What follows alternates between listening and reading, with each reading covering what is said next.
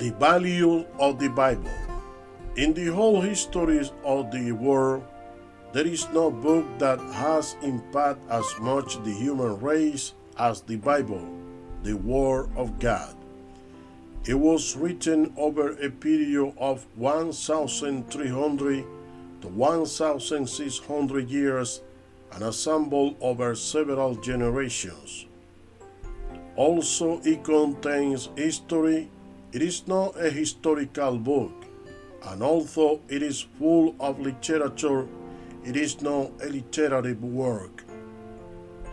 It was written in places such as Rome, Egypt, Palestine, Mesopotamia, and Israel. Its material authors wrote in Hebrew, Aramaic, and Greek had very different social levels from each other, as there were kings, soldiers, shepherds, legislators, fishermen, courtiers, priests, prophets, lawyers, and a Gentile daughter. No other book has been as strongly attacked as the Bible.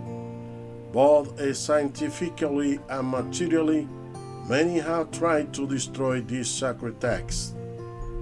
The Old Testament, made up of 39 books, begins with the creation of the earth and concludes with the announcement of the arrival of the Messiah who will save man from his sin.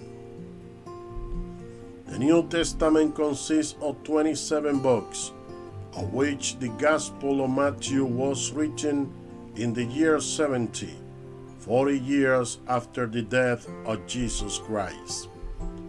In 100 AD, the book of Revelation, the last of the Bible, and an announcer of the great judgments of the earth, as well as the redemption of the righteous, was written. Although in the beginning of Christianity there were several religious books, in the 16th century it was determined through the biblical canon, which were the books inspired by God and through the Holy Spirit. From 33, 36, Emperor Diocletian confiscated copies of the New Testament and wanted to destroy them by throwing them into the fire. In the 30th century, Archbishop Stephen Langton and Cardinal Hugo of Santo Caro began working in different ways to achieve what is now known as chapters of the Bible. The first person to divide the chapters of the New Testament into verse was the Italian Dominican biblical scholar Santi Paganini, 1470 1541, but his system was never widely adopted. His division in verse in the New Testament were much longer than those known today. Robert Estienne created an alternative numbering in his 1551 edition of the Greek New Testament. Estienne's system of division was widely adopted in it, and it is the system found in almost all modern Bibles.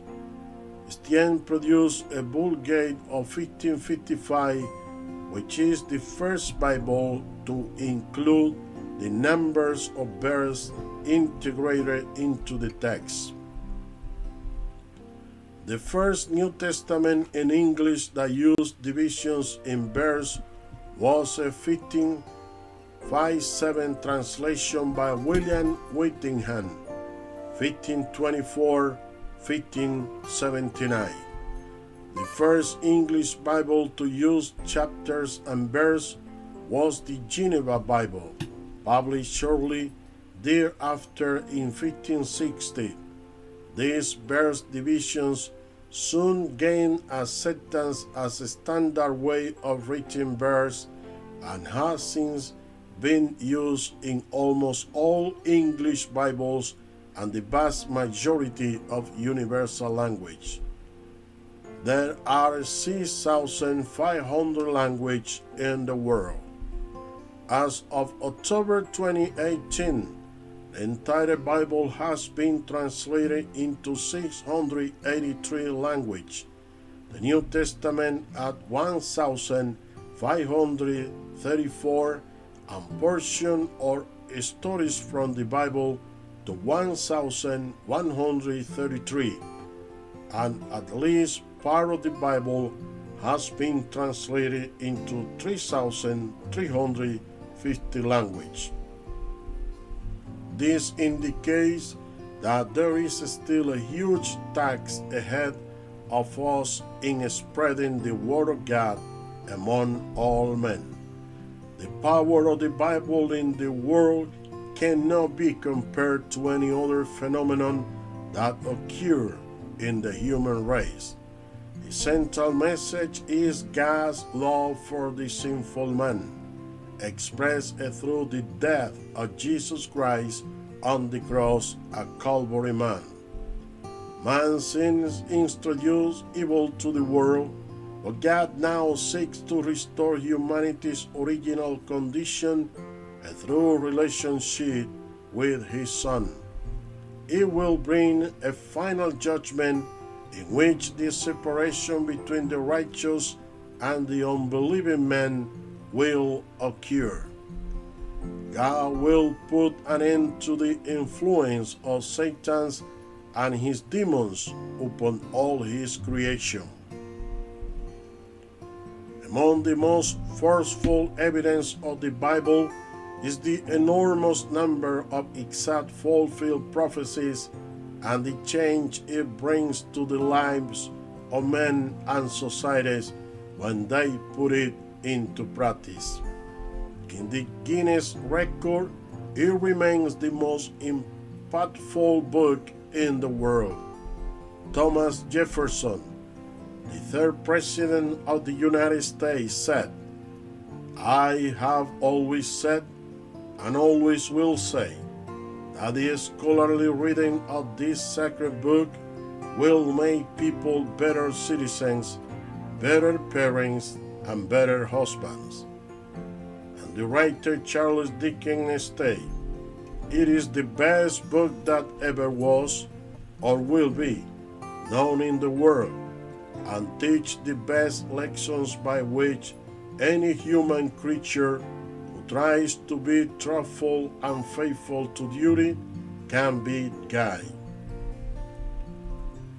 The Bible says in Psalm 119, verse 105, Light is at my feet your word, and light in my way.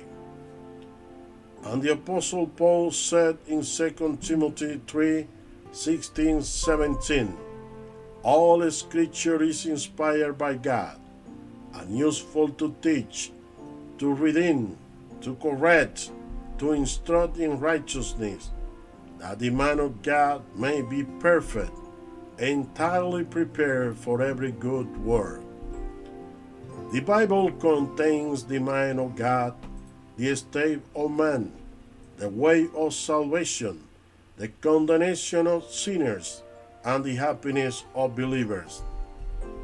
Their doctrines are holy, their precepts are abiding, their stories are true, and their decisions are immutable. Read it to be wise, believe it to be safe, and practice it to be holy contains light to guide you, food to sustain you, and comfort to encourage you. It is the traveler's map, the pilgrim's staff, the pilot's compass, the soldier's word, the soldier's sword, and the Christian itinerary.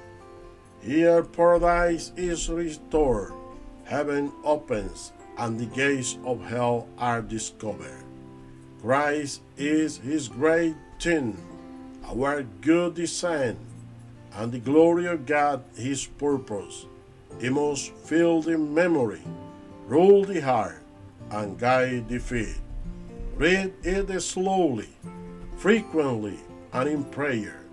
It is a rich, a paradise of glory, and a river of pleasure. It is given to you in life, will be open at trial, and will be remembered forever. It is the highest responsibility the grace word and condemn everyone who plays with its sacred content.